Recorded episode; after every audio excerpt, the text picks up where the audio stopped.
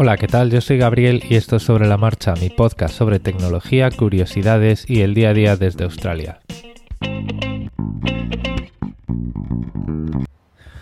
Hola, ¿qué tal? Bueno, hoy os, voy a traer una reflexión eh, de lo que sería esa serie que os contaba el otro día, la primera de ellas, y va a ser, pues, para el, primero de los servicios que muchos de nosotros hemos tenido nunca ¿no? en Internet, que es el correo electrónico. La discusión es la siguiente, o sea, ¿cuál es tu proveedor de correo electrónico? ¿Cuál es tu estrategia con tu correo electrónico y por qué? Vale, el, correo electrónico está muy infravalorado, me parece a mí. Eh, es algo que, bueno, pues nos vamos al, al proveedor barato muchas veces o al proveedor Ah, gratis directamente. Eh, Google está en todas partes y tal, no sé qué. Os voy a contar un poquito de dónde vengo yo porque eh, muchas veces pienso que, eh, bueno, pues os cuento cosas y tal y podéis pensar que llevo haciendo esto toda la vida o, y no, y ni mucho menos, ¿vale? O sea, yo hasta antes de ayer, como quien dice, pues tenía todo mi correo en mi cuenta de Gmail como, como prácticamente todo hijo de vecino, ¿vale? Entonces, ah, vamos a ver. Yo cuando estaba, eh, cuando entré en la universidad, eh, me abrieron mi primera cuenta de correo electrónico, los de la delegación de alumnos, que era una cuenta pues que estaba en un servidor de la, en la universidad, en una máquina de allí, ¿vale? Y tú no podías acceder a ese correo electrónico desde fuera de la universidad porque el el servidor eh, no, publicaba los puertos, ¿vale? Entonces lo que tenías que hacer, y ahora pues, pues bueno, podríamos entrar a, discutir la seguridad de Telnet, ¿vale? Pero lo que hacíamos era, desde otro ordenador físicamente en la universidad, podíamos hacer Telnet al servidor y, y ejecutar allí en local un, un cliente de correo electrónico, Pine, que se conectaba directamente al, al spool, al, al, servicio de correo interno de, de Unix, de Linux. O sea, aquello no tenía ni map, ni pop, ni nada. Y así empezamos. A ver, luego el, servidor enviaba y recibía, eh, pero los, los, clientes finales pues no tenían ese protocolo, ¿vale?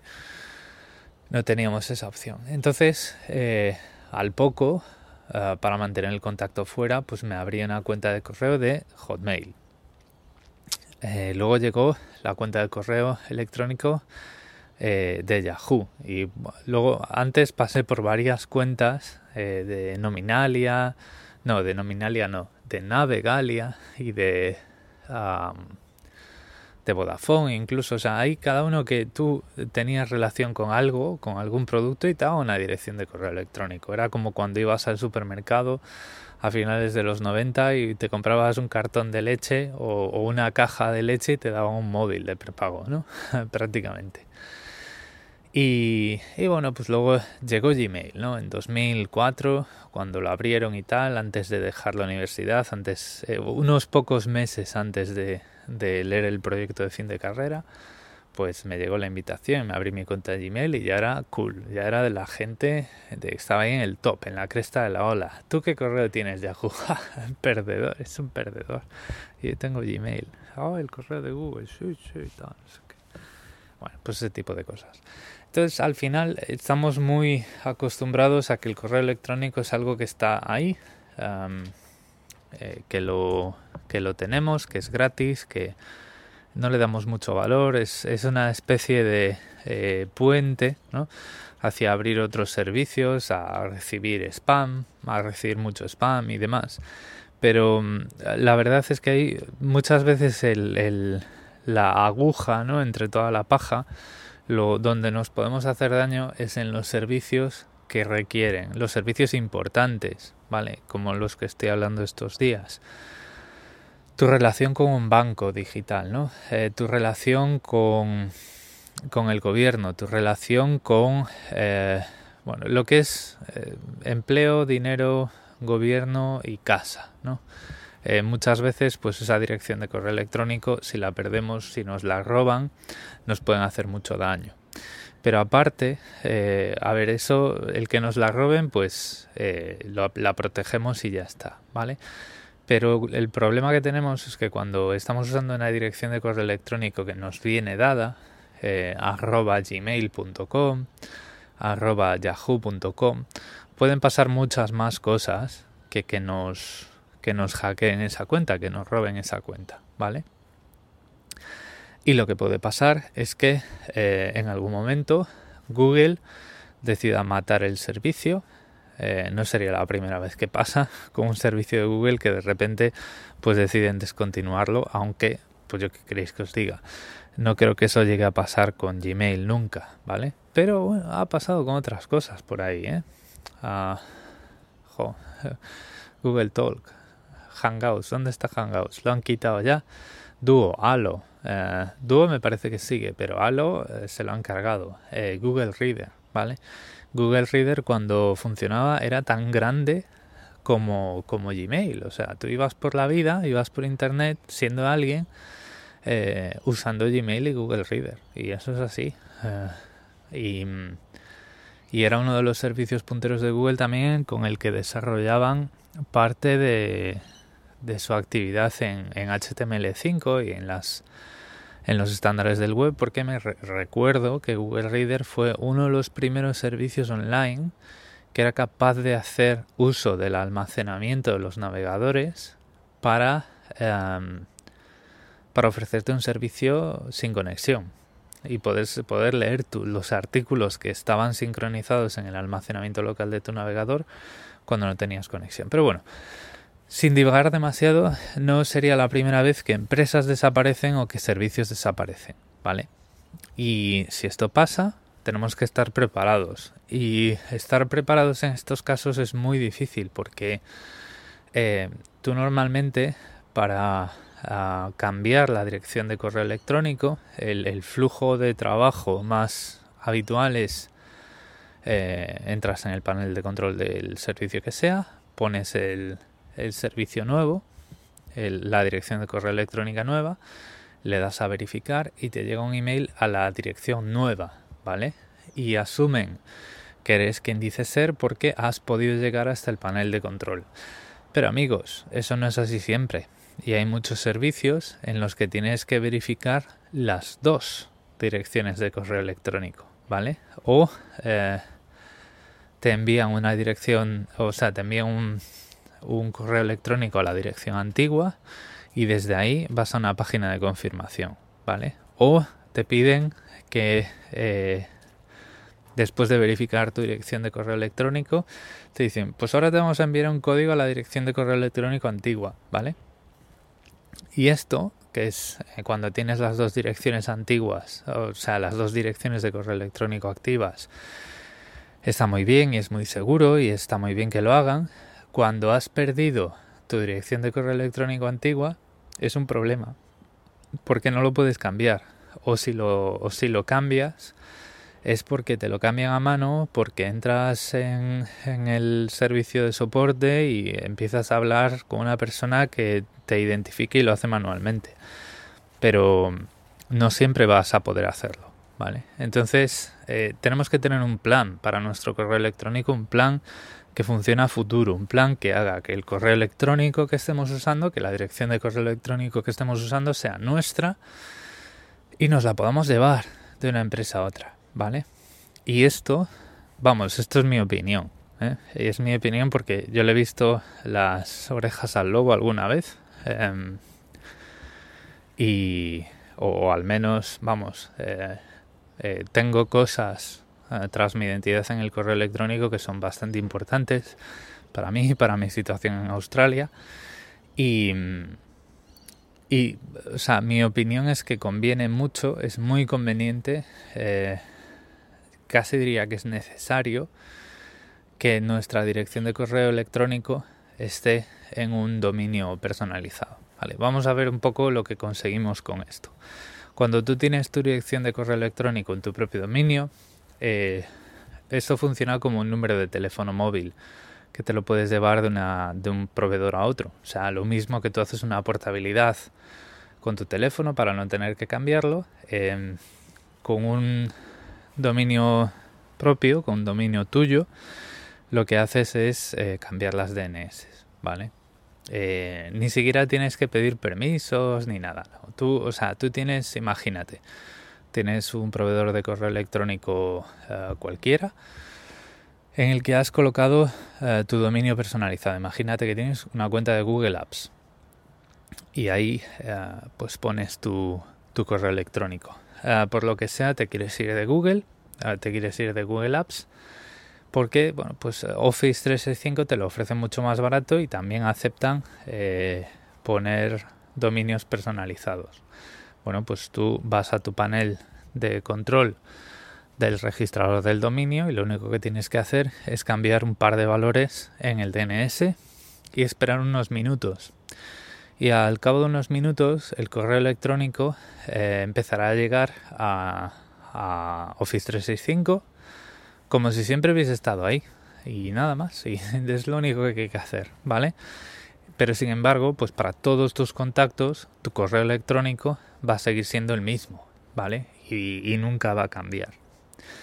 Por otro lado, pues si eres un eh, profesional independiente o necesitas por la razón que sea eh, tu propia imagen de marca, eh, pues vas a tener una imagen de marca que te representa a ti exclusivamente, ¿no? A través de tu correo electrónico. Es muy distinto a ver en una tarjeta de visita mmm, abogadosfernandez.gmail.com que abogados es completamente distinto, ¿vale? Pero bueno, yo no voy a entrar ahí. Eh, normalmente pensamos en los dominios eh, personalizados como una estrategia de marketing, pero para mí es eh, una estrategia de propiedad. Es nuestro correo electrónico y a partir de ahí lo único que tenemos que hacer es eh, estar atentos y renovar, la, renovar el dominio eh, pues todos los años, ¿vale? Que normalmente eso se puede hacer de forma automática. Y una vez tenemos eso, ni siquiera estamos atados a nuestro proveedor de correo electrónico porque em, cambiar de proveedor de correo electrónico es tan fácil como cambiar las DNS que eh, pues podemos entrar en cualquier momento en nuestro GoDaddy, en nuestro Cloudflare, en nuestro Nominalia sigue siendo, Nominalia o lo que sea, cambiar unas cadenas de texto, unos cuadros de texto, darle a aceptar y ya está, ya nos hemos movido, ¿vale? Y mm, y ya os digo, o sea, el, problema que tenemos hoy en día es que estamos acostumbrados a pensar en el correo electrónico como algo que em, nos viene dado, que alguien ha creado por nosotros, que cada vez que eh, compramos un servicio de suscripción, pues nos lo crean. Por ejemplo, pues te compras Office 365 porque necesitas el Office. Y Microsoft te dice, no te preocupes, Aquí está tu nueva dirección de correo electrónico para que la uses para todo, todito, todo, ¿vale?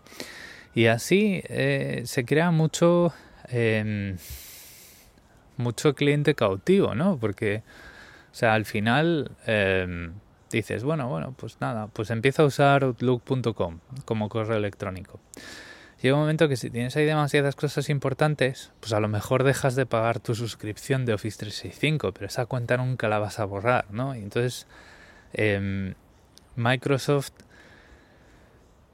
parece como que te tiene siempre agarrado por una mano, ¿no? Que, a ver, tú no tienes por qué seguir gastando dinero con ellos, pero vas a seguir ahí. Eh, Google lo mismo. El, eh, yo cuando eh, dejé de usar los servicios de Google, que por cierto os actualizaré otro día, pero eh, sigo usando YouTube, aunque a lo mejor dentro de poco lo dejo, ya os contaré un poquito más.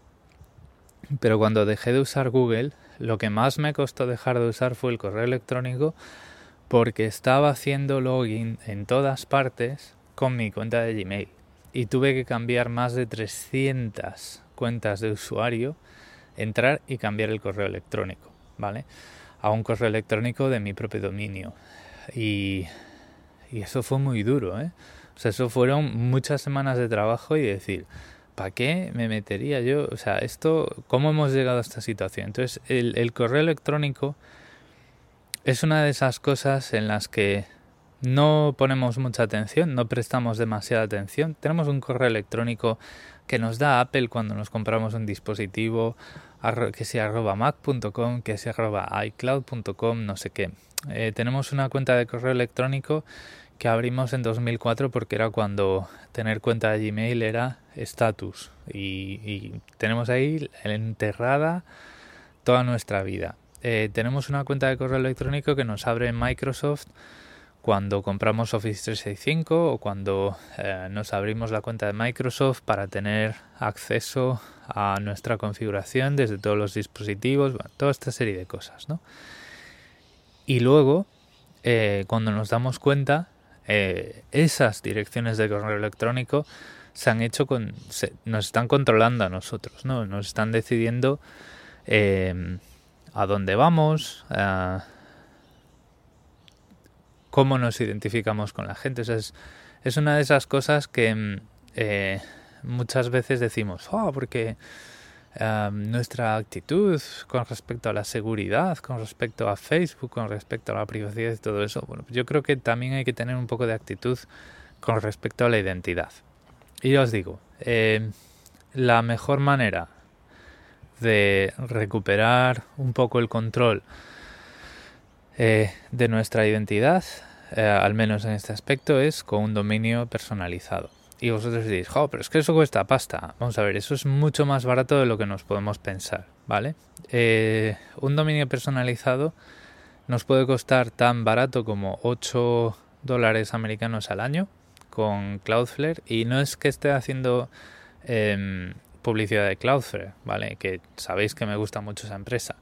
Vamos a ver, es tan barato porque Cloudflare no, no pone margen ahí y nos cobra directamente la tasa del regulador, del, organismo, del organismo regulador, que en este caso es el ICANN, y que es lo que garantiza que, primero, que las eh, direcciones de correo electrónico y que los, eh, los, los, dominios eh, se conformen con una organización determinada, pero además que eh, que, nos pertenezca a nosotros, ¿no? Y que los, eh, los registradores de dominio sean meros eh, intermediarios. Entonces, Cloudflare te va a traspasar esa tasa tal y como está. Y bueno, pues los costes agregados, los costes orgánicos que sus sistemas de gestión tengan en relación al, al dominio y pues, sale mucho más barato. O sea, yo creo que o sea, es difícil encontrar dominios más baratos de 12, 13 euros, 15 dólares al año. Pues está Cloudflare que son 8,03. ¿Vale? Eso, eh, si juegas el Euromillones todas las semanas, es. Pues, eh, pues el Euromillones todas las semanas son 104 dólares al año. O sea, 104 euros al año, pues divídelo entre 8. ¿Vale? es, es es muchísimo más barato, es ridículo. Y luego si te vas a un proveedor de correo electrónico, eh, pues los hay muy baratos también. Y los hay incluso gratuitos que, que admiten eh, dominios personalizados, ¿vale? Y lo tengo que ver, pero creo recordar que la cuenta gratis de Zoho, que yo no la recomiendo porque, bueno, pues... Eh, lo que sí que sé que no tienes con la cuenta gratis de Zoho es IMAP, entonces tienes que usar solo sus aplicaciones. Eh, me parece que con la cuenta gratis de Zoho el dominio, el uso de tu propio dominio estaba estaba incluido. O sea, tú pues eh, pagando el dominio y abriéndote una cuenta básica gratuita de Zoho, pues ya puedes usar un dominio. Y si no, pues eh, un proveedor de correo electrónico normal que te ofrece seguridad y privacidad, pero que no te ofrece cero conocimiento, como puede ser Zoho lo que sea, pues está en torno a los 25, 30, 40 dólares al año, ¿vale? Y eso, pues lo mismo. Compáralo con lo que te gastas en el Euromillones, o sea, eh, mucho menos, ¿vale? Eh, dirás, bueno, pero es, es, una tasa al fin y al cabo. Bueno, pues es una tasa, pero es, es, tu, es tu independencia, ¿no? Es tu, al final yo el correo electrónico lo veo más que como un servicio que te permita eh, enviar y recibir información, que también es una, eh, o sea, es tu identidad al fin y al cabo, ¿no? es como te presentas a un servicio, a un proveedor. O sea, tú vas a un banco y, mm, y te identificas con eh, José Pérez, mira, es una cacatúa. Eh, son, realmente es el tipo de grito que cuando lo oyes a las 5 de la mañana te atormenta. Bueno, pues tú vas a un banco y te identificas con José arroba despachosperez.com porque vas a abrir tu cuenta del banco para tu despacho de abogados Pérez y dicen, pues pues sí, ¿no? Tú vas a ese mismo banco con esa idea, me voy a abrir aquí una cuenta para despacho de abogados Pérez y vas con fucker123 arroba chipmail.com y dicen, bueno, vamos a ver, vamos a comprobar unas cosas, ¿vale? A ver, en el otro, en el otro dominio pues también comprueban unas cosas, pero la cruda realidad es que muchas veces desconfiamos más de cuentas de, em, de cuentas de correo electrónico que por la pinta se las ha podido abrir cualquiera para usar y tirar, ¿vale? Entonces, en ese sentido, pues es también valor añadido que tenemos. Bueno, pues esto es el primer episodio de esa serie que quería hacer de reflexionar un poco de lo que estamos haciendo en Internet y cómo para que tratemos de reflexionar el porqué de nuestras decisiones que a lo mejor hemos tomado hace 10 o 20 años, ¿vale? Y que eh, pues a día de hoy pueden estar condicionando mucho eh, cómo, cómo, nos, cómo nos movemos por Internet, ¿vale? Yo creo que una de las cosas que más condiciona y que menos pensamos en ella es el correo electrónico que utilizamos. Entonces os lo quería traer aquí. Cuando terminéis de escuchar este audio, pensad, cuál es mi dirección de correo electrónico, por qué, y cuando os hayáis respondido a ese por qué, preguntaros otra vez, pero ¿por qué? Por ejemplo, pues mi cuenta de correo electrónico es de Gmail. ¿Por qué? Bueno, pues porque es gratis, ¿vale? Pero más allá de porque es gratis, ¿por qué estás utilizando una cuenta de Gmail y no otra, no? Em, no, o sea, por ejemplo, cosas que puedes pensar hasta qué punto confías en Google, qué pasa, eh, por qué piensas que una cuenta de Gmail es más fiable que otras, qué es lo que ocurre aquí, ¿no? O sea, intentad siempre no quedaros en la respuesta obvia, porque muchas veces eh, las, las, cosas están diseñadas para quedar una eh, de tal forma que dar una razón sencilla, porque sencillo es muy fácil, ¿no? Pero si empiezas a rascar en la superficie de esa decisión, probablemente llegues a razones como, pues yo uso Gmail porque es lo que usa todo el mundo. Pues yo uso Gmail porque qué otra cosa voy a usar. Porque yo uso Gmail porque ¿quién, quién, por la vida usando una cuenta de correo de Microsoft, no? Entonces, eh, yo es lo que, lo, que os digo es que en esta serie de episodios, cuando vuestras propias, eh, juzgando vuestras propias respuestas, no os convenza, lo que quiero que penséis es que, vale, pues eso quiere decir que en realidad no estoy controlando esta situación, ¿vale? ¿Qué puedo hacer para controlarla y cómo me puede beneficiar? Y en el caso del correo electrónico el beneficio es muy sencillo.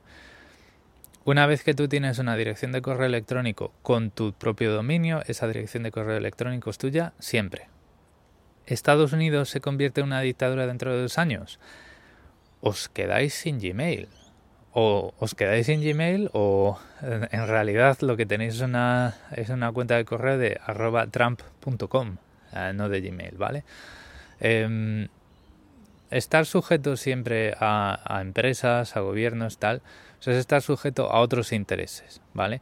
Luego el, proveedor de correo electrónico estará sujeto a sus propios intereses, pero en el momento que tu dirección de correo electrónica es tuya, Tú ya sabes, y todo el mundo sabe, que el día de mañana a la mínima te puedes cambiar con cero impacto para ti, ¿vale? Con cero impacto, no tienes que ir a ningún sitio em, a cambiar la forma de hacer login, etcétera. No tienes lo que llamamos en inglés vendor lock-in, ¿vale? No estás encerrado en un proveedor. Cuando tú tienes una dirección de correo electrónico de un proveedor arroba proveedor.com y la has utilizado para todo, estás atrapado. Estás atrapado y, muy serio, ¿vale? En realidad ahí no tienes control. Entonces este, este tipo de cosas es la que os, quiero traer en este podcast, pues hoy y por ejemplo pues en los próximos episodios, en las próximas semanas. Lo voy a dejar aquí ya que llevo ya casi 25 minutos y esto es una barbaridad. Esto no es lo que hace la gente decente. Pues al menos en mi cabeza. al menos no es lo que yo quiero hacer, ¿vale? Yo quiero hacer siempre episodios que estén por debajo de los 20 minutos. Pero em, recordad que en las notas de los, del episodio tenéis eh, mis medios de contacto y vamos hablando. Un saludo.